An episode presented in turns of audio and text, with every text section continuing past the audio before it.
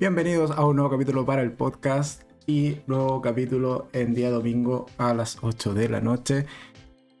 Hoy día, un día un tanto especial, empezamos esta temporada de El Terror, aun cuando todavía no se acaba septiembre, pero el mes de octubre es de mis meses favoritos, así que me adelanto una semana si es necesario, pero vamos a empezar a celebrar en el canal lo que es la semana de El Terror.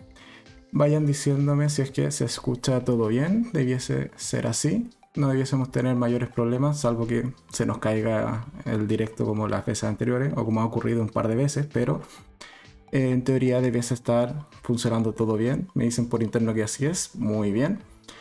El día de hoy es un día también cargadito de cosas por comentar en el podcast, así que vamos a ir un poco rápido con las secciones. En la primera sección, como ya es tradicional, vamos a hablar de qué pasó por el canal durante la semana que eh, se acaba de terminar el día de hoy. También qué es lo próximo que se viene en cuanto a reviews y programaciones de nuevos videos que ya los tengo hechos y los terminé de grabar hace un rato atrás.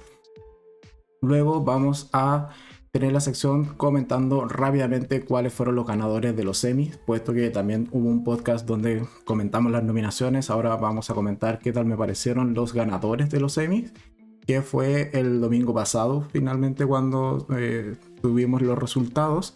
Después la siguiente sección va a ser hablando del To Doom, que fue el evento de Netflix que ocurrió ayer mientras estábamos en directo eh, comentando Sex Education. En paralelo estaba Netflix con su evento donde salió una cantidad bastante importante de novedades y próximas fechas de estrenos. Y después a lo que nos convoca en la Semana del Terror, que es primero comentar Murder House o eh, American Horror Story primera temporada, eh, a modo de es casi una review, pero más comentada y más. Va a ser un tanto híbrido, no solo como el formato de review que suelo tener los canal, en el canal, sino también un poco más conversado con ustedes si es que ya han visto Murder House. Y después la, el otro gran punto de la semana del terror va a ser comentar respecto a el gran icono Freddy Krueger. Así que esa es la programación del podcast del el día de hoy. Y por acá me saluda Inés. Hola, hola Inés, ¿cómo estás? Llegamos temprano hoy día. ok. Entonces, como ven, tenemos harto de qué hablar el día de hoy, así que quizás incluso llegue a salir un capítulo un tanto más largo de lo normal y nos pasemos de la hora 10 más o menos que duran los podcasts. Así que, sin más dilación, vamos con la primera sección. ¿Qué pasó en el canal durante esta semana?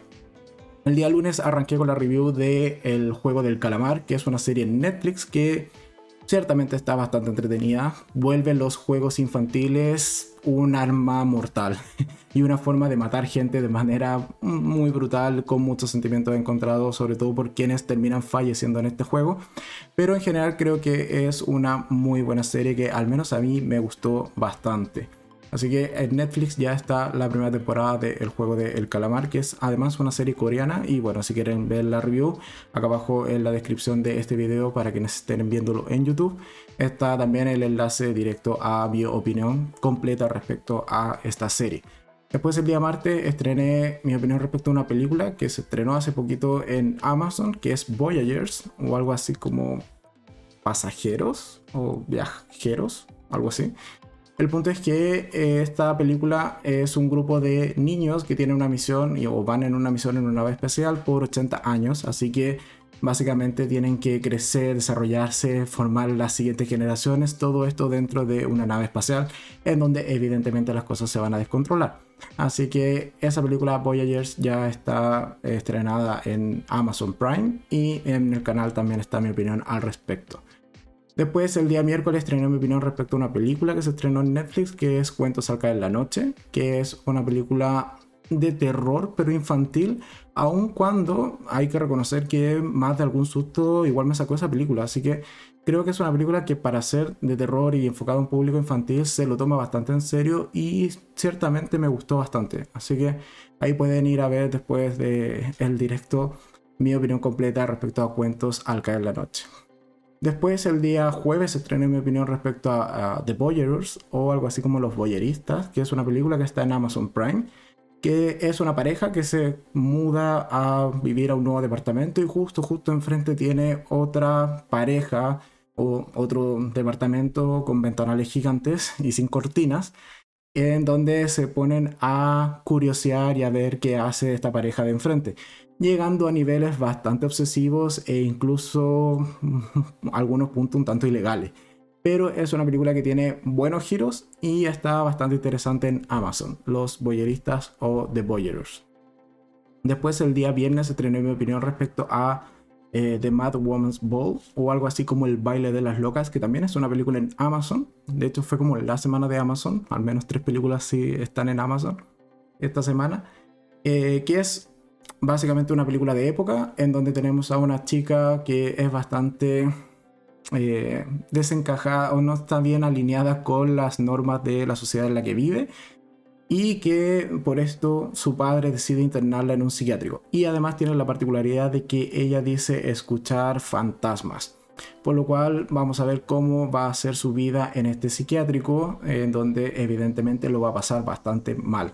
Así que es una película que a mí igual me gustó bastante y es de las que podría recomendar abiertamente en Amazon de Mad Woman's Ball o El baile de las locas. Después, el día de ayer, como ya adelantaba previamente, tuvimos enfrentados con Kako y con Gino, aun cuando salió un tanto eh, accidentado el inicio, de hecho partimos casi una hora eh, con retraso, pero tuvimos enfrentado por la tercera temporada de Sex Education, que en líneas generales a los tres nos gustó bastante y allí está ya en el canal eh, cortado como corresponde y sin estos lapsus que tuvimos de fallas técnicas, el enfrentado completo de Sex Education en tercera temporada. Y el día de hoy, hace un ratito, porque he cambiado las, horas de publicación, se estrenó hace más o menos unas dos horas, eh, mi opinión respecto a Old, esta película de Night Shyamalan, que vi en paralelo con Kako, y tuvimos opiniones diferentes. A mí no me gustó tanto, a ella le gustó bastante y es básicamente un grupo de tres familias que van a una playa en donde el tiempo transcurre de manera extraña y los hace envejecer de manera muy muy rápida. Entonces, básicamente la película es entender por qué están envejeciendo y si es que van a lograr salvarse o no hasta antes de que terminen convirtiéndose en ancianos y muriendo, básicamente. Así que eh, ya en el canal está mi opinión respecto a All, que se estrenó en cines hace poquito, al menos acá en Chile. Voy a estar hoy día tomando más agua de lo habitual, puesto que estamos un poquito resfriados. Pero bueno, sigo.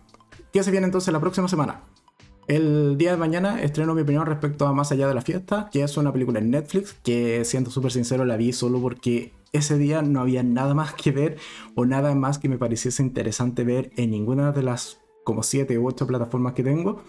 Pero mira, es una película de comedia que se deja ver. Al menos cumplió su función de entretenerme por hora y algo que dura eh, más allá de la fiesta. Así que mañana se estrena mi opinión respecto a esa película en Netflix. Después, el día martes, se estrenó mi opinión respecto a una serie que se estrenó recientemente en Netflix que se llama Jaguar es esta chica eh, española que ha sobrevivido a un campo de concentración nazi y ahora que ya es adulta y vive relativamente tranquila en España del 60 o ambientada en la década del 60, decide cobrarse venganza evidentemente con todos estos nazis refugiados de eh, la derrota que tuvieron en la Segunda Guerra Mundial.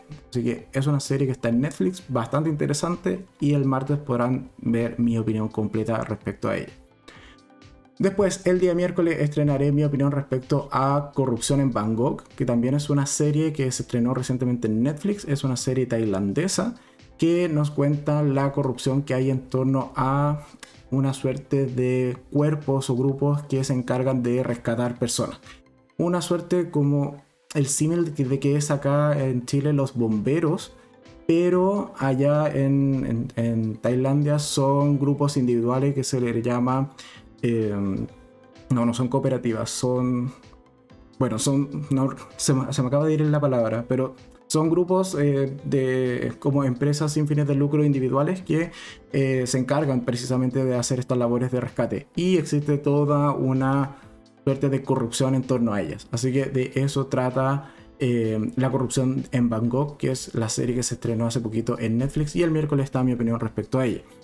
Después el día jueves, como es 30 de septiembre, toca como ya viene siendo tradición, el resumen mensual. Así que ahí van a ver cuáles fueron las tres mejores películas que pasaron por el canal durante ese mes, o sea, este mes de septiembre, las tres mejores series y también cuál fue lo peor que pasó por el canal en estos dos mundos, además de otras noticias varias que comentaré en el resumen mensual de septiembre 2021, el jueves 30. Después, el día viernes estrenó mi opinión respecto a Intrusión, que es una película estrenada en Netflix hace poquito en donde una pareja se va a vivir a una casa que acaban de construir en medio de la nada o está bastante alejada en verdad de cualquier pueblo. Y el punto es que entran a robar en una noche a esta casa y luego vamos a ver que van a ser víctimas de varios delitos con el pasar de los días. Y el punto particular es que hay que descubrir cuáles son realmente las intenciones de estos delincuentes y por qué están entrando a robar esta casa si es que hay algo que quizás la protagonista eh, quizás desconoce. Es una película que está bastante interesante, no es la mejor del género, para nada, pero tampoco fue un desagrado ver esa película en Netflix. Así que básicamente esa es mi opinión general respecto a Intrusión y el viernes se estrena mi opinión completa respecto a esta cinta. Después el sábado estamos haciendo todo lo posible por tener enfrentados nuevamente directo, en este caso de Misa de Medianoche, que se estrenó recientemente en Netflix. De hecho, después de terminar el podcast, eh, comenzaré a verla con Kako en paralelo probablemente, así que veamos eh, si es que alcanzamos a terminarla de aquí al sábado. Y el domingo eh, habrá no una review como tal, pero sí habrá una opinión dentro del podcast de eh, American Horror Story Asylum o la segunda temporada de American Horror. Así que el domingo es probable que de momento no haya video en torno a las 6 de la tarde, sino que simplemente haya la review en el mismo podcast. Así que esa ha sido la programación que de momento tengo para la semana que viene en el canal. Tomaré otro sorbito de agua. Ok. ¿Cuánto me demoré? Mira, lo hice bastante más rápido que las semanas anteriores. Ok, entonces, terminada la primera sección del podcast del día de hoy, vamos a dar paso a la segunda sección que comentaba en el inicio, que es básicamente ver qué pasó con los Emmys, que precisamente se dieron a conocer ya los resultados y los ganadores el domingo pasado. Casi que cuando estábamos en directo en el podcast, se estaba también ya emitiendo los resultados de los Emmy, que duró hasta buena tarde, esa buena parte de la noche. Pero en general hay varias novedades y algunos aciertos y también varios desaciertos en cuanto a mis proyecciones, o más que proyecciones, mis expectativas o quien yo quería que ganasen algunos premios importantes de los Emmy. No me complicaré demasiado, iremos un tanto rápido con, esta, con este listado, puesto que ya no, no podemos llorar las, las, pérdidas, sino que simplemente toca celebrar a quienes sí lograron llevarse los premios en cada una de las categorías más relevantes. En cuanto a mejor serie, dentro eh, la que terminó ganadora como mejor serie en, los, en estos Emmys 2021 fue The Crown, que es la serie de Netflix, que básicamente cuenta la historia en distintas décadas de la corona de Inglaterra, serie que no he visto, y que quizás debería ver. Yo ahí apostaba, como siempre, por mi corazón estaba en El cuento de la criada, pero no ganó a mejor serie. De hecho, fue una de las grandes perdedoras de la noche porque no ganó casi nada. pero bueno, The Crown ganó a mejor serie. Eh, en los comentarios, hola, hola Ángel, acaba de llegar y que dice Inés, enojada porque no ganó el cuento de la criada. Lo sé, yo también soy parte de, esa gente. No enojada, pero sí es lamentable que no haya ganado el cuento la criada. Entonces, mejor serie se lo llevó The Crown de Netflix. Mejor actriz principal eh, se lo llevó Olivia Colman, también por The Crown como Isabel II, o en su papel de Isabel II. Mejor actor principal se, se lo llevó Josh O'Connor, también por The Crown en el papel de Carlos de Gales, o de Gales, perdón. Eh, mejor actriz de reparto se le llevó Lillian, eh, Gillian Anderson, también por su papel en The Crown como Margaret Thatcher. eh, que es la misma Jen de, Sex Education, así que ahí un poco ayer también ya lo celebramos esta, esta victoria. Mejor actor de reparto se lo llevó Tobias Menzies, también por su papel en The Crown como Felipe de Edimburgo. Mejor actriz invitada se lo llevó Claire Foy por también The Crown como Isabel II. Mejor recibí una alerta interna. Eh, ¿Qué dice? Ah, ok. Eh, sigo. Mejor actor invitado se llevó Courtney B. Baines por Lovecraft Country como George Freeman. Y eh, después en la categoría de comedia, a mejor serie de comedia se lo llevó Ted Lasso, otra serie que yo no he visto. Y ahí, bueno, perdí con The Flight Attendant pero tampoco es que vea muchas comedias. Y Emily in Paris eh, evidentemente no iba a ganar esa categoría. Y mucho menos Cobra Kai. Entonces bueno se lo llevó Ted Lasso en esta, en esta ocasión a mejor serie de comedia. Eh, también dentro de las categorías de comedia está mejor actriz principal que se lo llevó Jan Smart por Hanks. Eh, mejor actor principal Jason Sudeikis por Ted Lasso. Mejor actriz de reparto Hannah Badingham por Ted Lasso eh, mejor actor de reparto, Brett eh, Goldstein por Ted Lasso. En general, casi todo en lo que es comedia se lo llevó Ted Lasso. Vamos a seguir a lo que son las categorías de miniserie y telefilms, que es parte también de lo importante, de lo que más me, agrada a mí en lo personal. Que tenemos que mejor serie limitada, y aquí estaba dura la, la competencia. Eh, la gran perdedora fue WandaVision, yo lo siento, pero nunca creí que WandaVision fuese a ganar mejor serie limitada. Eso yo creo que fue simplemente por aparecer en las nominaciones. Eh, pero sí, quien se lo ganó fue The Queen's Gambit, que en mi opinión está muy bien ganado ese premio como mejor serie limitada y le ganó incluso a Mare of Easttown. No obstante, Mare of Easttown le ganó por el lado de la mejor actriz, que en este caso se lo llevó Kate Winslet, por el papel de Mare en esta serie. Y también a em, el mejor eh, actriz de reparto se le llevó eh, Julian eh, Nicholson en el papel de Laurie, también en Mare of Easttown. Em, después tenemos que de mejor actor se le llevó Iwan McGregor. De hecho, es su primer Emmy que, que recibe este actor por su papel en Halston como Halston. Que, a ver, ciertamente yo con Halston tengo una relación de amor-odio.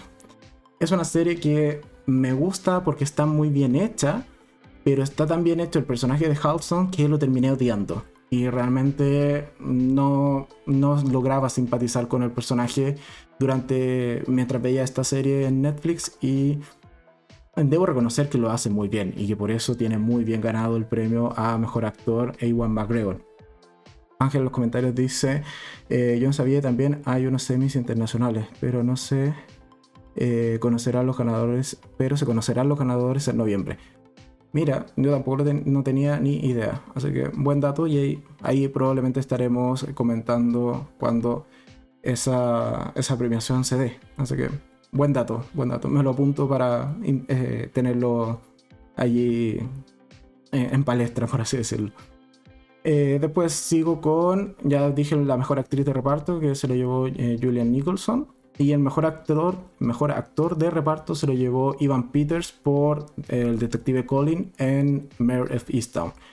Así que en general, ah bueno, y mejor guion en cuanto a, a serie, a miniserie, se lo llevó en este caso I May Destroy You que realmente tampoco la he visto y ciertamente nunca me ha llamado la atención ver esa serie, pero quizás aquí le dé alguna oportunidad, aun cuando considerando que es miniserie no va a tener continuación, así que sería un poco hablar ya de una serie que está terminada. Así que en general esos fueron los grandes ganadores de la noche, grandes perdedores, bueno, creo que eh, el cuento de la criada fue una gran perdedora de hecho, hay una categoría que, si no me equivoco, es, claro, mejor actriz de reparto, en donde tenía una, dos, tres, cuatro nominaciones y no se llevó ninguna.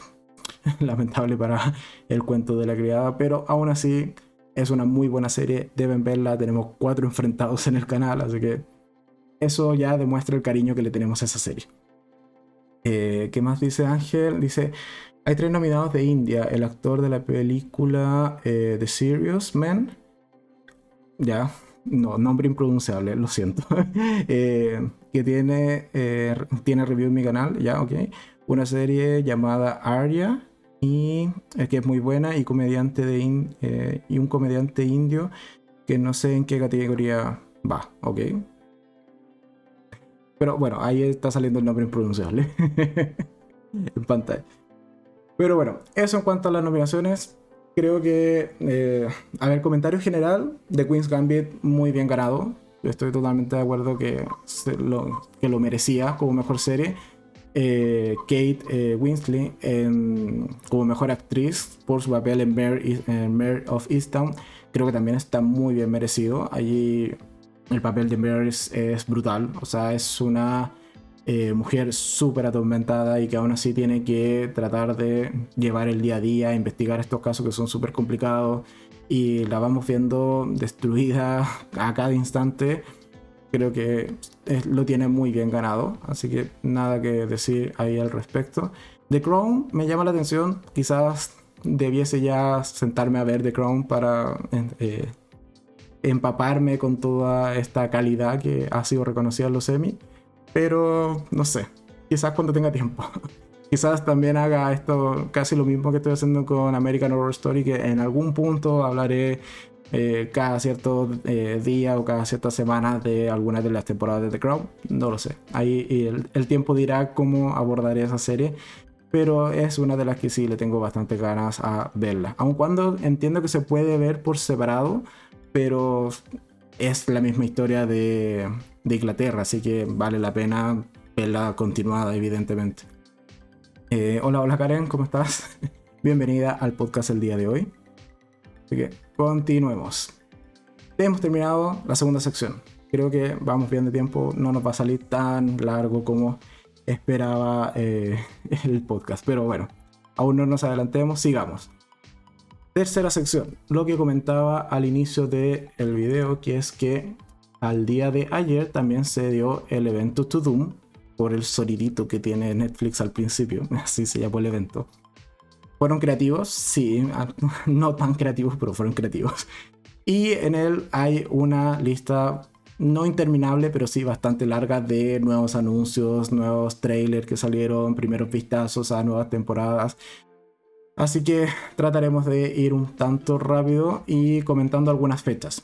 En esta parte en particular me salté la eh, sección de qué es lo, que, lo próximo que se viene, principalmente en Netflix o en otras plataformas, y lo cambié por, este, por comentar brevemente lo que fue el To Doom el día de ayer. A ver, salió eh, en primera instancia el primer vistazo con un tráiler pequeñito de lo que va a ser la cuarta temporada de Stranger Things. Así que bien por ese lado. Salió también adelanto de la cuarta temporada de Ozark, que es una serie que no he visto y probablemente no vea, pero también allí está ya el adelanto. Además salió también un tráiler o adelanto respecto a la Alerta Roja, que es la película protagonizada por eh, Dwayne Johnson, Ryan Reynolds y Gal Gadot, que tiene fecha de estreno ya en Netflix para el 12 de noviembre, así que esa película sí o sí la voy a ver que es básicamente película de ladrones con La Roca, Ryan Reynolds y Gal Gadot. También salió un pequeño clip respecto a la segunda parte de la temporada 5 de La Casa de Papel, así que también se puede ir a ver eh, y que además va a tener su estreno el 3 de diciembre. Parece ya va quedando menos para ver el término y la conclusión final al fin de este atraco a eh, el Banco de, de España. También salió adelanto a la película de Sadman, que aún no tiene fecha de estreno, pero ayer en Netflix eh, lanzó un primer vistazo. Una serie que realmente no me esperaba que tuviese segunda temporada, pero mira, ahora que ya está confirmado y casi que ya casi tenemos fecha, la voy a ver, es Oscuro Deseo. que de hecho en el canal es uno de los primeros videos que hay en cuanto a review. Da muy mala grima ver esos tipos de videos porque, porque no sé, la calidad no era buena, evidentemente. Pero eh, me voy a sentar complacido a ver la segunda temporada de Oscuro Deseo cuando llegue en algún punto del 2022. Que ayer también salió ya un adelanto de que se viene en esa segunda temporada. También durante el 2022 se va a estrenar la segunda temporada de, de, eh, de, que en el canal está la review respecto a la primera y ah, esa serie tengo ahí el problema de que se descubre quién era el narrador. Yo creo que eso era un secreto que había que mantener por varias temporadas y no haberlo revelado en la primera. Así que eso es un problema para eh, mi apreciación o qué tanto interés tengo yo de cara a ver la segunda temporada de The Bridgerton. Eh, ¿Qué dice Inés? Dice, salió fecha de estreno de Un lugar en silencio 2 o aún no.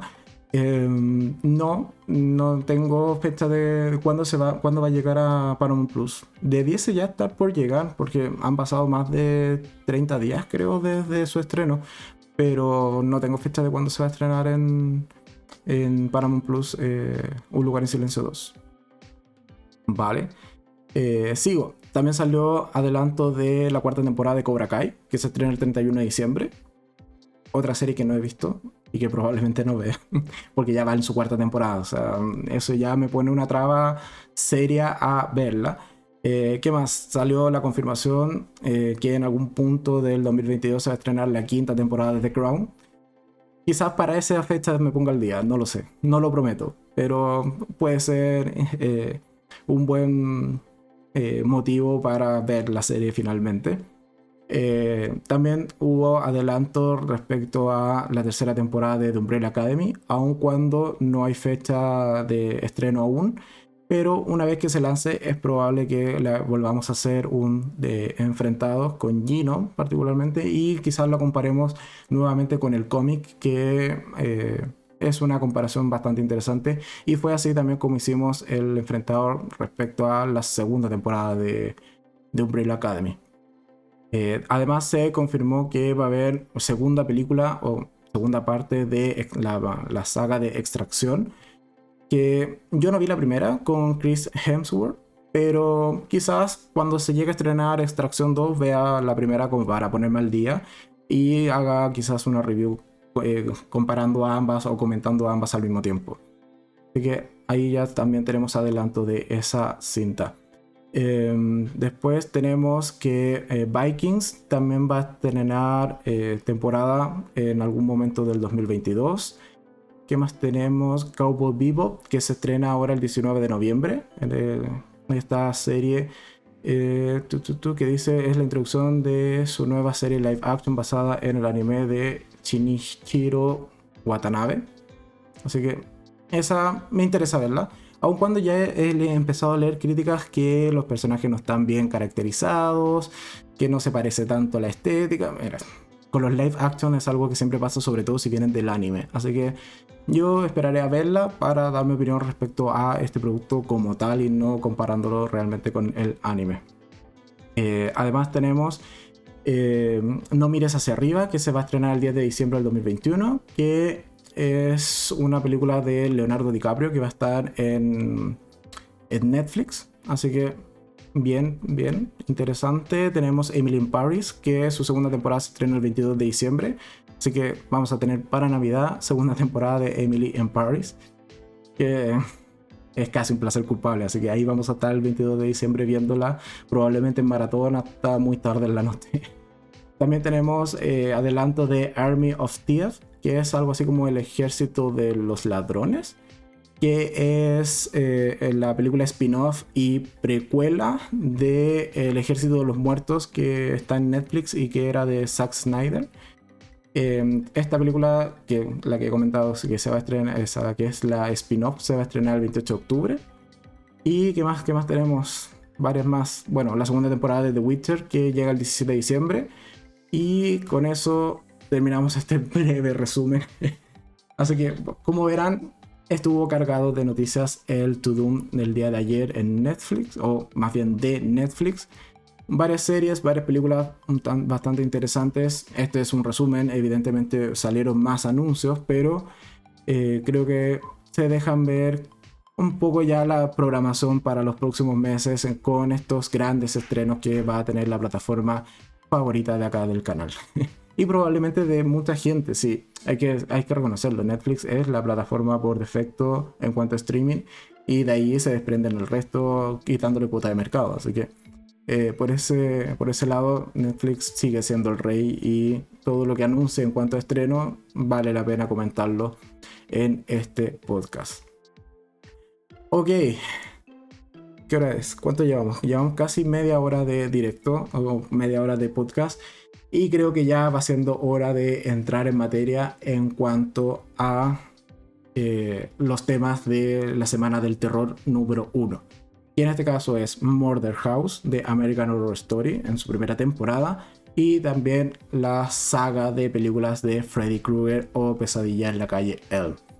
Además, para quienes estén viendo el directo en YouTube, hay una encuesta en el chat online para decidir de qué saga de películas de terror o slasher, porque vamos a incluirla también dentro de estas semanas del terror, eh, hablamos la siguiente semana. Está la opción de hablamos de la saga de Alien o hablamos de la saga de Jason, que es el némesis en, algún punto de Freddy Krueger. Así que por ahora va ganando Jason, pero durante el podcast pueden ir votando y veamos si es que cambia esa decisión o se mantiene hacia el término de este directo. Eh, ¿Qué más en los comentarios? Karen dice: Me gustó ver los adelantos y fechas de varias series y películas, como La Casa de Papel, Bridgerton. Eh, me mataste, ¿no? ¿Qué es ATDMB? No, no, a ver, no, no me suena. Bueno, The Witcher, etc. ¿Qué es ATDM? Eh, no, no, no soy capaz de descifrarlo.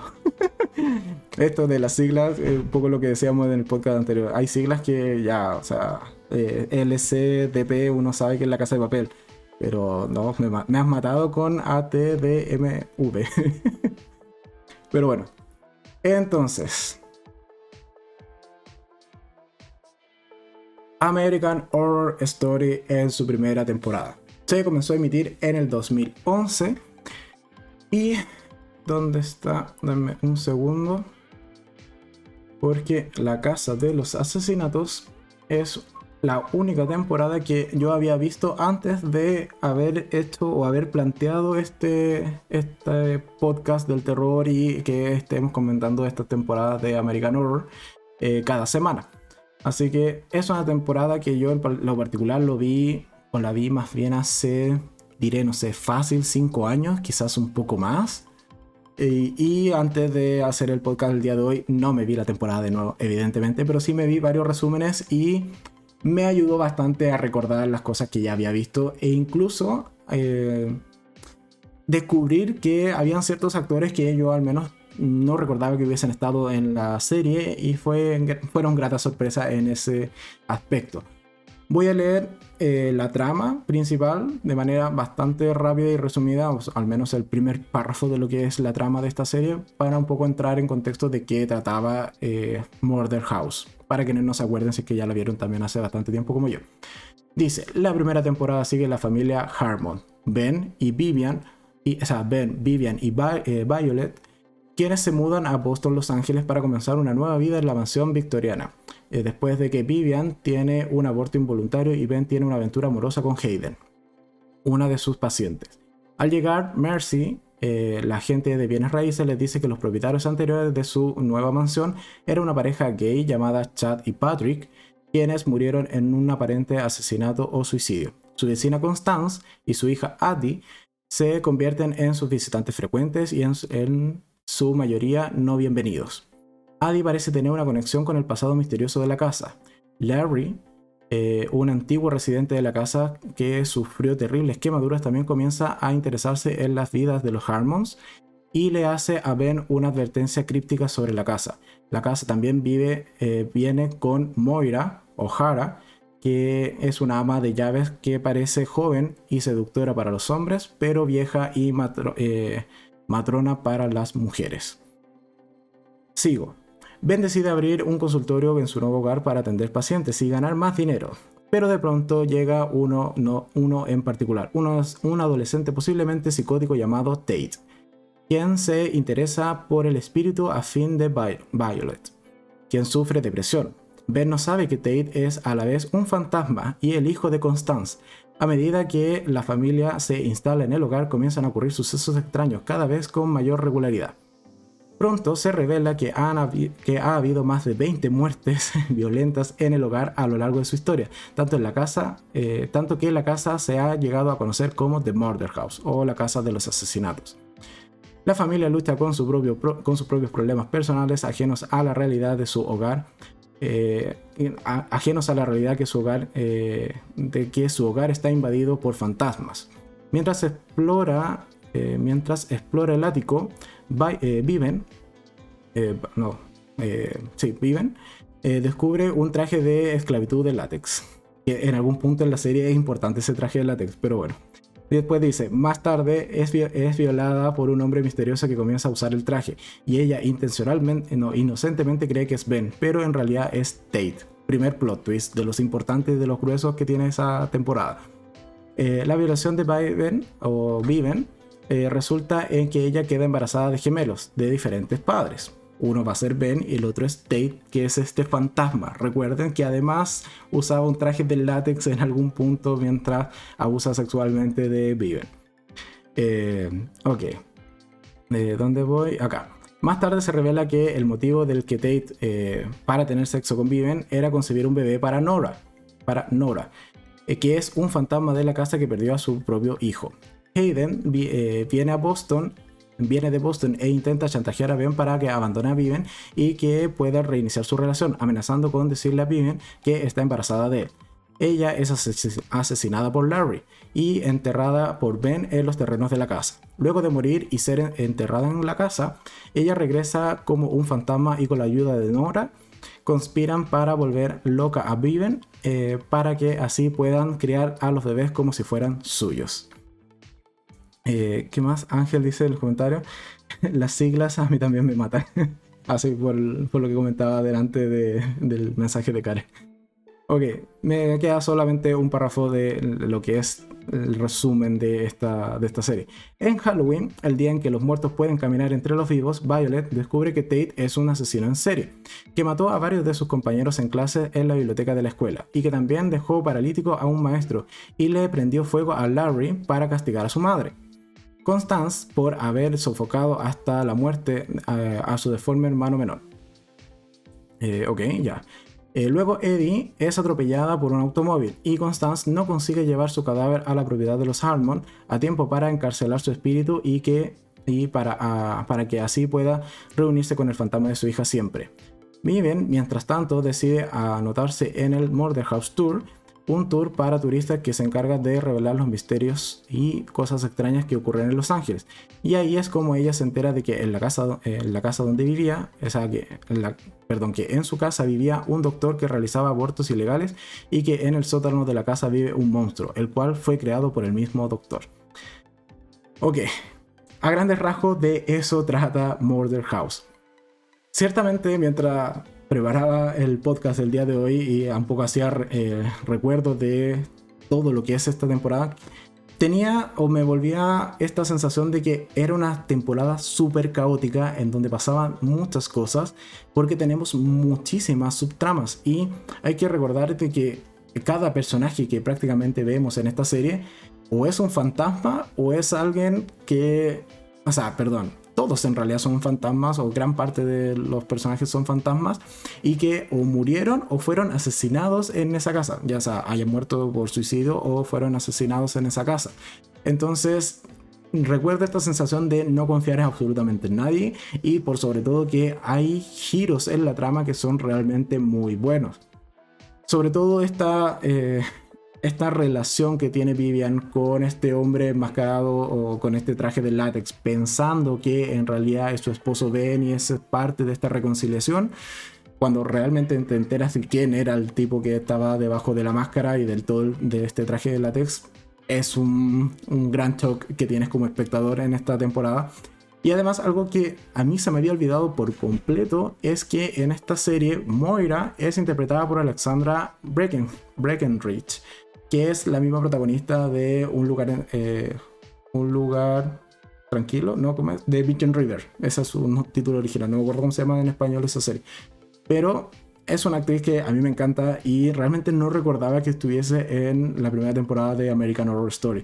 Y claro, tenía esta cualidad de que era una eh, asesora del hogar, una mucama muy sexy para los hombres que la veían, pero si la veía, por ejemplo, Vivian, era en realidad una señora bastante vieja y eh, hasta malhumorada. Entonces, eh, ese era uno de los personajes que eh, a mí al menos me llamaba mucho la atención. Esto de que Violet, por ejemplo, en algún punto de la, de la serie, tiene un gran, gran giro en su historia, puesto que al parecer se intenta suicidar, pero es rescatada por Tate y después vamos a ver que esa situación se complica más de la cuenta en general, es una buena serie, eh, o sea, perdón, es una buena temporada. La recordá, ahora que hice esto de recordarla, ver reviews o ver eh, resúmenes respecto a la primera temporada, eh, la recuerdo con bastante cariño. Es una temporada que no comienza del todo rápido, eso sí hay que reconocerlo.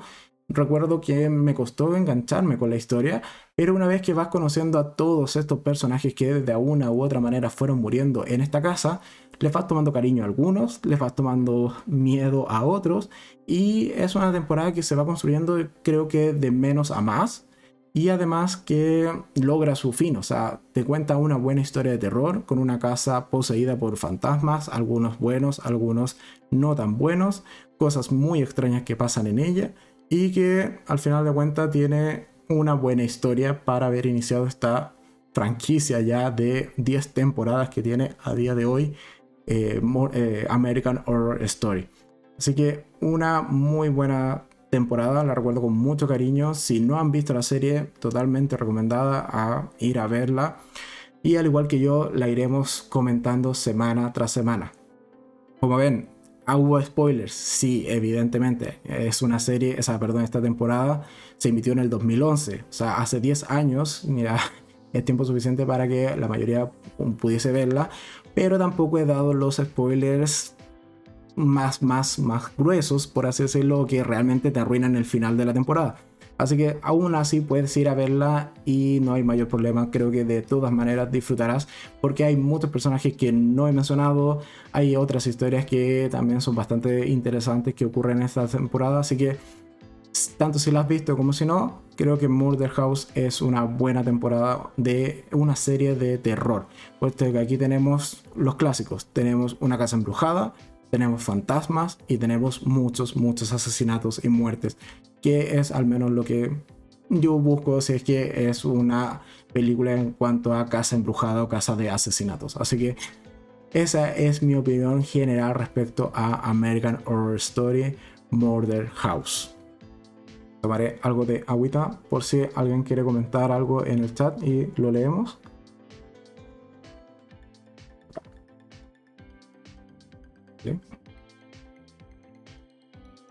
Algo, creo que viene un mensaje de Karen, que a mí todavía no me aparece, ahora sí. Eh, ¿Qué dice Karen? Dice de mis temporadas favoritas de American Horror Story. Muy recomendada. Sí, de hecho, por ejemplo, una de las cosas que descubrí que Kako me. O sea, Kako es la que siempre me insiste en que vea esta serie y no, no tanto, pero Kako sobre todo. Era que eh, Kako mencionaba, o me había dicho, de que, por ejemplo, eh, Sarah Paulson no aparecía en, estas, en esta primera temporada.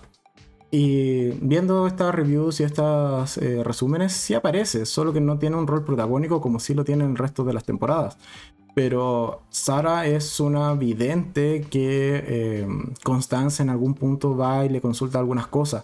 Entonces, Sarah Paulson, al menos ya desde, su primera, desde la primera temporada de American Horror, ya estuvo allí presente, aun cuando, como he señalado, no tiene un rol quizás más protagónico como si lo tiene en las otras. Eh, ¿Qué más comentar? Simplemente que ya comencé a ver la segunda temporada, estoy haciendo mi tarea eh, a tiempo, por así decirlo. Eh, ya comencé la segunda temporada, voy en el capítulo 3 y me está gustando. Es más rápida, o la recuerdo como más rápida eh, versus la primera temporada de eh, Murder House. Y bueno, el próximo domingo estaré comentando qué tal me pareció la segunda temporada de Asylum de American Horror Story. ¿Qué más dice Inés? yo soy una de las que no, no enganché con esta serie, al menos la primera temporada yo, de hecho, lo, comentamos la semana. Yo creo que quizás la segunda te guste más porque eh, es en un manicomio, principalmente, o al menos los primeros capítulos. Después si cambia no lo sé. Y no, no me hagan spoiler, por favor. Pero eh, al menos los primeros capítulos es un manicomio, así que eh, es probable que esa sí te guste más que Murder House o esta casa de los asesinatos. es mi opinión, puede que tampoco te guste, pero dale una oportunidad a la segunda temporada. Así que eso con la primera parte de esta semana del terror número uno que vamos a tener en el podcast del canal. Y la segunda parte, evidentemente, es el gran y carismático Freddy Krueger. Para el cual volveré a beber agua. Y aquí va a ser más comentado. En realidad no vamos a, a leer descripciones porque ¿Quién no conoce o quién al menos no ha visto una de las 8 o 9 películas que hay de personaje, el mítico personaje de Freddy Krueger? Sabemos que es esta suerte de, llamémoslo demonio o entidad maligna que principalmente y muy en resumidas cuentas asesina en los sueños. ¿Ok? Entonces cuando uno es niño y ve Freddy Krueger, uno en realidad no lo pasa bien después yendo a dormir. y son cosas que me, me pasaba porque estas esta sagas de películas en particular eh, recuerdo haberlas visto muy muy niño con mi madre porque las daban en televisión abierta en su momento. Fue como una película cada semana. Por lo menos vimos cuatro cinco quizás seis que hayan estrenado en ese tiempo. Y Además, comentar que la primera eh, pesadilla en la calle Elm, o al menos así se llamaron acá en Chile, eh, se emitió o se produjo en 1984. Después, en el 85, se emitió la segunda parte, que es algo así como La venganza de Freddy. La tercera parte se emitió en, o se produjo en el 87, que es Los Guerreros de los Sueños. En el 88 se emitió la cuarta parte que es el, el Maestro de los Sueños o The Dream Master. Después en el, en el 90, en, perdón, en el 89 se emitió em, The Dream Child, que es como el hijo de los sueños, que es la quinta película de, de esta franquicia. Y en el 91, en el año en que yo nací, se emitió The Final Nightmare, que es la última película en torno a este personaje o es la película que completa la primera franquicia, por así decirlo. Eh, ¿Qué dice Luis en los comentarios? Dice 1 y 2. sí, es la canción. vamos a cantar la canción porque eh, intenté ponerla acá en el, en el podcast, pero YouTube no es muy amigo de que usemos material con contenido, o sea, perdón, material con derechos de autor. Que claro, como bien dice eh, Luis, creo que tenemos la misma, no tenemos una versión diferente. Porque yo tenía de la canción mítica de Freddy, es yo, la que yo tengo, al menos, la que encontré por internet, y que recuerdo que más o menos era así, porque varía la traducción dependiendo del el idioma, dependiendo de la película, incluso a veces cambia la letra, etc. Era 1, 2, Freddy viene por ti, 3 y 4, cierra la puerta, 5 y 6 toma el crucifijo, 7 y 8 mantente despierto, 9 y 10 nunca más dormirás. Y eh, según la, versión de Luis es 1 y 2, Freddy viene por ti, 3 y 4 cierra la puerta, 5 y 6 coge el crucifijo. Ya, esa es como la versión españolísima, por el coge el crucifijo. 7 eh, y 8, mantente despierto, 9 y 10, nunca más dormirás. Es una canción mítica, eso hay que reconocerlo. Tú, uno escucha o ve a las niñas saltando la cuerda y ya da mal rollo. y sabes que esa noche quizás tengas pesadillas. ¿Qué más dice Ángel? Yo vi Freddy eh, de muy niño y tenía que dormir con la luz de mi habitación prendida. Me daba miedo dormir. Es que eso, o sea, si tienes un villano que es capaz de matarte en sueños, de verdad que acojona ir a dormir. o sea, desde ese punto de vista está muy bien hecho como villano eh, y como personaje de terror, porque efectivamente logra su cometido de que te cause terror algo tan simple e incluso algo tan necesario como dormir, porque una persona no puede pasar muchos días sin dormir. Creo que el récord es como 11 días y, después de eso la persona murió. Entonces, que ataque ese punto vital, que es algo que no puedes evitar, está muy bien pensado en ese aspecto el villano Freddy Krueger. ¿Qué más dice Luis? Eh, cuando era chico, eh, yo pagaba 200 pesos para verla en mi colegio a plena luz del día y era terrible. ¿Cómo es que permitían en tu colegio eh, ver Freddy Krueger? Sí, es una película que es de terror y es de este terror antiguo en donde no había mucha censura, en donde se mataba gente, en donde muchas personas, de, o sea, muchas de las víctimas de Freddy terminan descuartizadas o terminan con miembros de sus cuerpos fuera del cuerpo o amputados. ¿Cómo es que te permitían realmente verla en el colegio? No sé, ¿en qué, en qué clase de colegio iba? Pero bueno. A ver, eh, en cuanto a las películas que he mencionado, que son las seis principales, bueno, tenemos la primera que es donde tenemos a Nancy, tenemos a eh, el Freddy original, se nos da un poco del contexto de su historia. Después tenemos la segunda parte que viene a ser esta suerte de continuación directa de la primera, puesto que nuevamente tenemos a Nancy, tenemos a algunos de los que sobrevivieron en la primera, en la primera película. Recuerden que el final de la primera película termina con esta Nancy que eh, ciertamente como que deja de, prestarle atención a Freddy, Freddy como que se desvanece, o como que eh, la forma de eliminarlo en esa primera entrega era no prestarle atención realmente, o no creer en él.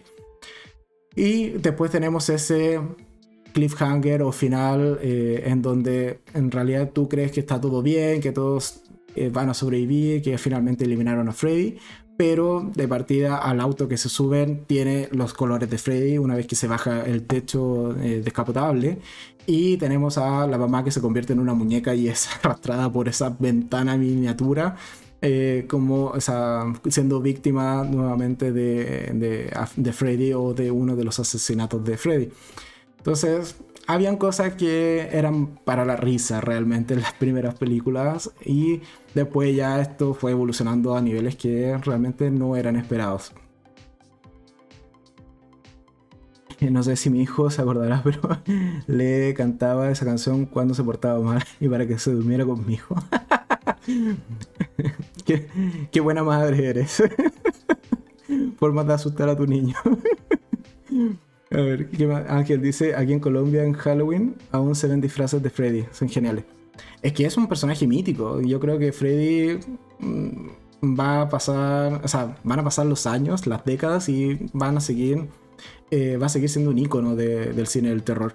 Esperemos que no le hagan otras, otros remake como la que ya hicieron en el 2010, que es, es horrible, es muy mala película, no vale la pena verla. Eh, así que no, no, se desgasten. Es mejor ver las películas antiguas, siendo que han envejecido muy mal y hay muchas cosas que hoy por hoy ya te causan risa. Pero aún así, eso es mucho mejor que la película que hicieron en el 2010, que es este remake que comento, que es muy mala. No, de verdad no vale la pena. Eh, solo para seguirte la idea, bueno, la tercera entrega de, de Pesadilla en la calle Elm, que se llama Dream Warriors, o estos guerreros del sueño, es esta película en donde están estos chicos tiempo después ya de los eventos ocurridos en la, parte 2. De hecho, Nancy en esa película ya es adulta y es psiquiatra o psicóloga, una, cosa así. Y estaban estos chicos que dentro de los sueños tenían una suerte de poderes o tenían habilidades, algunos tenían más fuerza, otros tenían como esta suerte de mayor destreza, etc. El punto, había algunos, había uno que hasta podía hacer magia en sus sueños, pero bueno. El punto es que, bueno, como toda película de pesadilla en la calle, la mayoría termina muerto, excepto la protagonista, así que como que de los poderes tampoco le servía mucho. Y después la eh, cuarta entrega, que es parte, es también una continuación bastante directa de quienes sobrevivieron a la 3. Así que en principio Freddy vuelve a matar gente ya reviviendo, tratando. De hecho, en esa cuarta película es cuando revive porque un perro orina fuego en su tumba. Una cosa muy loca. Y que en realidad no le buscaré mayor explicación. vamos a leer los comentarios. Dice Luis: eh, Los sábados eran días de cine en el colegio y habilitaban una sala y formaban un cine. Ah, mira tú, que entrete. Y yo desde ahí no puedo ver películas de terror. Tú que eres parte de esa generación que quedó totalmente traumada con Freddy Krueger. Yo ciertamente agradezco que haber visto esas películas porque me lleva como a racionalizarlo y al final de cuentas eh, no me cuesta mucho que una película de terror hoy por hoy me dé miedo. O sea, de verdad que intento como racionalizarlo lo más posible y incluso llego al punto de como o de cuestionarme cómo habrán hecho ese efecto especial más que realmente asustarme con las películas. Así que en mi caso tuvo un, efecto contrario ver películas de terror desde muy joven. Eh, ¿Qué más? Ángel dice, eh, ya no le ponen amor a las películas de Freddy Krueger. No, o sea, es que ni siquiera el maquillaje era bueno de la película del 2010. Así que, por favor, no, no lo sigan haciendo. Además, ni siquiera era con el actor, eh, el Robert Engel, que es el gran Freddy Krueger, o sea, es sin ese actor Freddy no es Freddy. Entonces, pésimo, pésimo, no, de verdad es muy malo la película del 2010. Y bueno, eh, ¿dónde iba? Voy a la 5. Ah, eso, ya. En la 5 es, bueno, no, perdón, iba en la 4, con este perro que revive a Freddy orinando fuego. Muy raro todo, pero bueno. La quinta es eh, donde Freddy intenta reencarnarse en el hijo de Alice, que es la protagonista de la película 5. Y básicamente eso, intenta reencarnarse en este bebé que, tiene, o en el hijo, y es aquí cuando también conocemos la historia, o no, bueno, la historia de, origen de Freddy ya lo conocemos de películas anteriores, pero en la 5 es donde aparece la madre, también aparece en algún punto este hijo de, de Alice como del futuro que viene a ayudarla para eliminar a Freddy. De nuevo, una cosa ya muy extraña. De hecho, a medida que fueron pasando las películas de Freddy, se fue perdiendo el canon, se fue perdiendo eh, los orígenes. Hay cosas que Freddy revivía porque sí o moría porque sí. Entonces ya se le fue perdiendo un poco el sentido a las películas. Pero bueno. Y después ya en la última, en la película 6, es cuando eh, tenemos a Maggie, que es una psicóloga y que además es hija ya de Freddy Krueger. Entonces, ok, un desastre. Pero al menos termina con esa película y es en teoría cuando Freddy muere para siempre. Aun cuando después hicieron eh, otra película que se llama eh, West Craven News, eh, New Nightmare, que si bien es de Freddy, no es el mismo Freddy, así que no se considera dentro de esta franquicia. Y después en el 2003 hicieron Freddy vs. Jason, que yo debo reconocer que tenía mayores expectativas respecto a esa película. Recuerdo haberla esperado con ansias y realmente eh, querer que me gustase, pero no la recuerdo realmente con cariño o que haya tenido un gran impacto. O sea, es Freddy peleando con Jason y, ya. O sea, ese fue el gran punto de esa eh, película. Después que dice Inés, dice el 2010 para mí mataron a Freddy. El actor era muy malo. Sí, es que, insisto, sin el actor original de Freddy Krueger no puedes hacer una película de Freddy Krueger. Es así de simple. El, carisma que tiene este villano es lo que lo hace grande. O sea, es un villano que eh, es caricaturesco, que se ríe de, de los personajes a los que va a matar, tiene un humor muy ácido, es muy, a, veces es incluso ingreído, o esto de eh, creer que es invencible cuando ya hemos visto que lo han matado por lo menos seis veces, pero en general creo que es un personaje que es súper carismático, pese a que es el villano y que le gusta matar gente de maneras súper brutales, sí, pero te encariñas con él y eso es la gracia que tiene Freddy Krueger. Eh, ¿Qué más dice Ángel? Eh, yo aún me asusto con El Exorcista, la primera. De hecho, yo El Exorcista, la 1, la vi hace poco. Poco será, no sé, menos de dos años. Y ciertamente no me asustó. Es más, de hecho la vimos, exacto, la vimos hace menos de un año, o sea, menos de dos años, porque la hicimos eh, enfrentado con Caco, que es el enfrentado de exorcismos, donde vimos tres películas de exorcistas, o de exorcismos. Y eh, ciertamente no me causó miedo o terror. Creo que está bien hecha. Para la época en que se hizo, está, ha envejecido bastante bien. Eso también hay que reconocérselo. Pero al igual que con la mayoría de las películas, no me causó mayor terror. Así que. Pero sí, es una muy buena película, evidentemente, El Exorcista. ¿Qué más dice Inés? Eh, creo que Freddy, el original, dejó muy alta la vara. Sí, totalmente. Y es un gran villano. Ese, como ya he señalado, que sus películas en general no son buenas. O sea, si tú las ves ahora, han envejecido mal. tienen malos efectos especiales, tienen malas actuaciones, hay muertes que son muy, muy absurdas. Pero de todas maneras la recuerdas con cariño, te la puedes maratonear una tarde o la pones de fondo. Eh, sé que evidentemente no te da miedo, pero yo sería de esto de quien se la, se la pone de fondo, de la franquicia completa. Y más de algún momento me llegará a interesar, me sentaré, veré un par de escenas de muertes brutales. Pero en general es una franquicia que creo que se recuerda con bastante cariño y que también por lo mismo decidí que fuese el inicio a estas semanas del terror en el canal, puesto que Freddy Krueger es uno de mis villanos favoritos de todos los tiempos en cuanto a películas de terror. Así que también un poco de eh, sesgo, si se quiere, en la elección hubo en esta primera oportunidad. ¿Qué más? Dice Luis, con primos nos juntábamos a ver películas y terminábamos viendo pesadilla y los muy malos devolvían las escenas de las muertes una y otra vez. Estamos seguros que esos primos no terminaron, no sé, convertidos en psicópatas o algo así.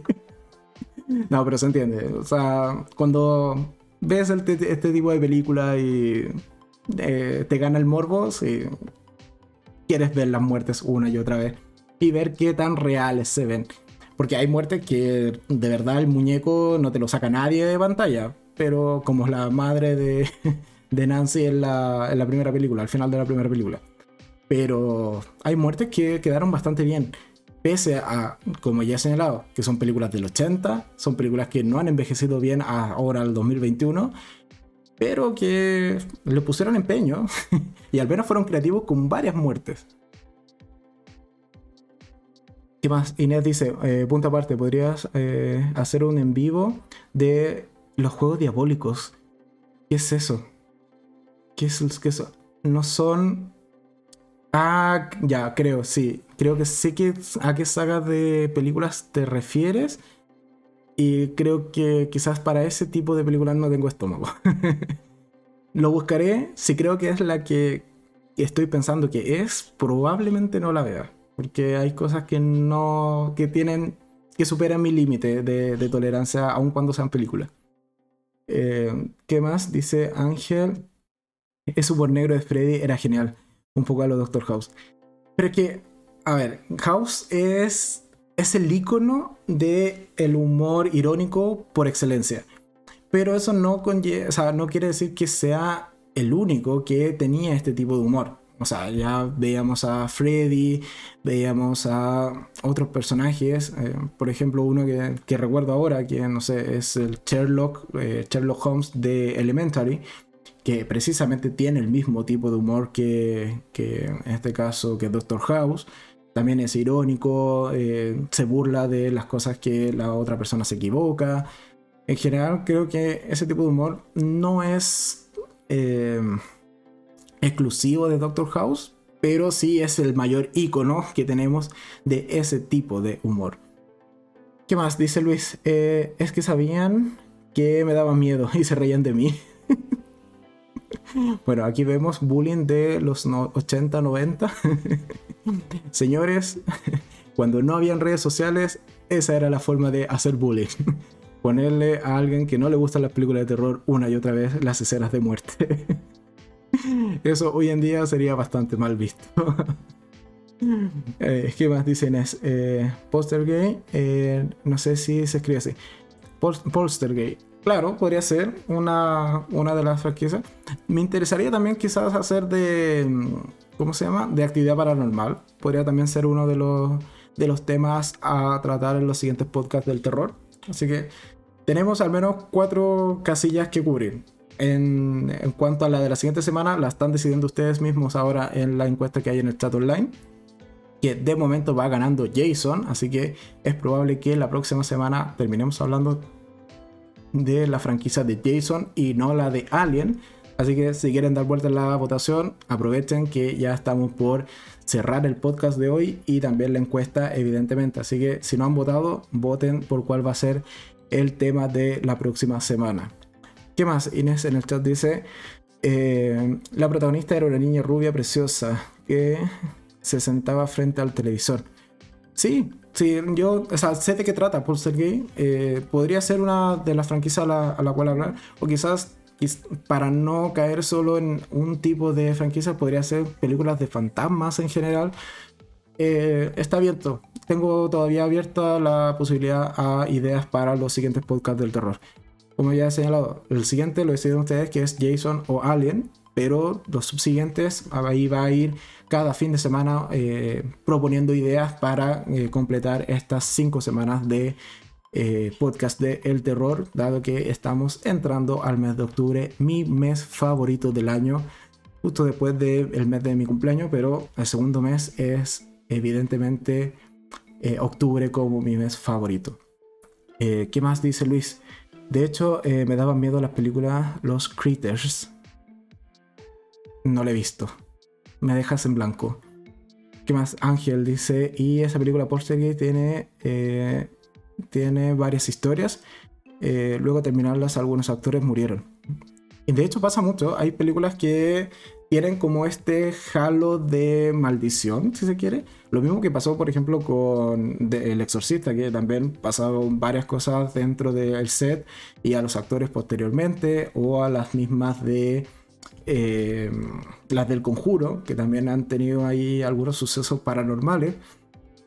En general, cuando se hacen películas de esta temática, quizás las personas son más susceptibles a este tipo de eventos sobrenaturales, o al menos a percibirlos. ¿Qué más? Ángel dice, y en una parte de la peli se ve la silueta de un miembro de la producción que murió días atrás. Bueno, hay formas y formas de hacer cameos, y yo creo que esa es una forma un tanto épica. Evidentemente en broma, disculpando si es que alguien se molesta por la misma, pero creo que es una buena forma de hacer un cameo épico. vale. Entonces, eso en cuanto a la franquicia de Freddy Krueger. Uno de los mejores villanos probablemente que tengamos en lo que es el cine de terror. Al menos de los más carismáticos, eso es evidente. O sea, Jason, que usa una máscara constantemente, no puede ser por construcción de personaje tan carismático como Freddy. Y así varios otros. O sea, el xenomorfo de Alien tampoco va a ser carismático. y simplemente se encarga de matar gente de manera brutal, sí. Pero acá tenemos a un personaje que nos puede hablar, que nos puede contar su historia, y además tiene una personalidad bastante característica y que además, como guinda de la torta, eh, disfruta de matar gente y de manera bastante creativa. Así que eso lo convierte para mí en uno de los mejores villanos que existen en el cine de terror.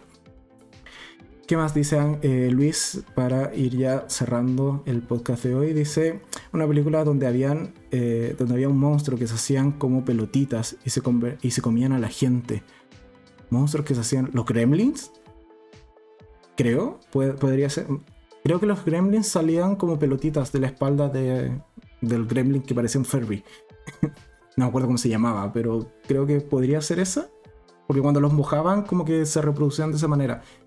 ¿O no? Quizás no, quizás me esté enfrentado. Eh, ¿Qué dice? Eh, enfrentado, pregúntale a Luis si será capaz de ver Alien o Jason. Probablemente. Yo creo que Jason podría verla. Sí, Jason es un slasher, no es una película de terror realmente. O sea, es un tipo enmascarado con un machete matando gente. Y como esa tenemos La calle del terror, la segunda parte, que se estrenó hace poco en Netflix, que es básicamente lo mismo. De hecho, esa película hace muchos homenajes a la franquicia de Jason, precisamente porque tenemos lo mismo.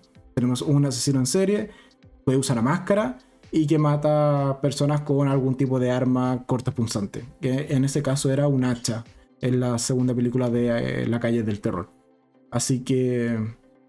Ah, eh, me está corrigiendo Luis, eran los Critters. Ah, ok, yo entonces me confundí. Yo pensé que eran eh, los Gremlins. Mira, ahí también podría ser una franquicia a comentar en el podcast creo que para, el siguiente, para la siguiente encuesta de la próxima semana tendré más alternativas. Quizás me quedé corto en esta ocasión con Alien y Jason, pero bueno. Ok, ya llevamos prácticamente una hora diez más o menos de podcast. Yo creo que ya va siendo un buen tiempo de ir cerrando. Vamos a dar un último minuto para quienes no hayan votado en la encuesta terminen de votar.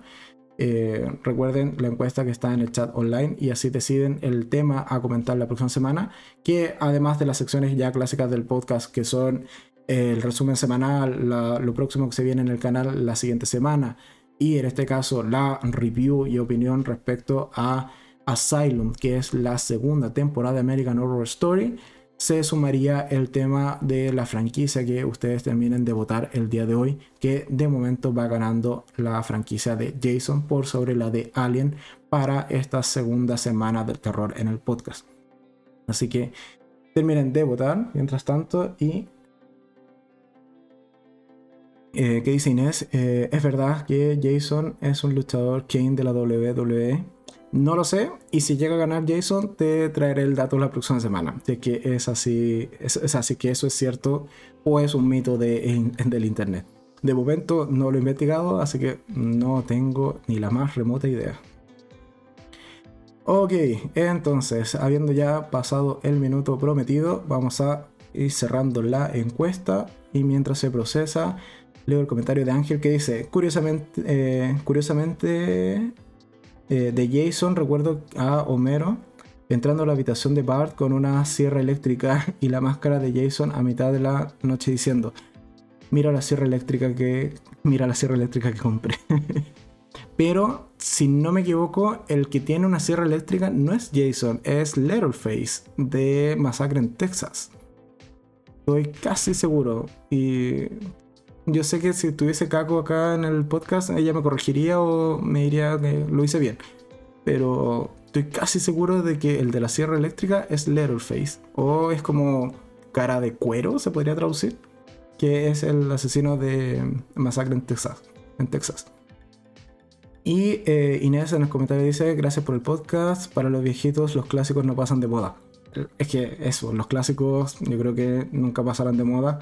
¿Los intentarán copiar? Sí. ¿Los intentarán rehacer? Sí. ¿Y cuál de los dos va a salir peor?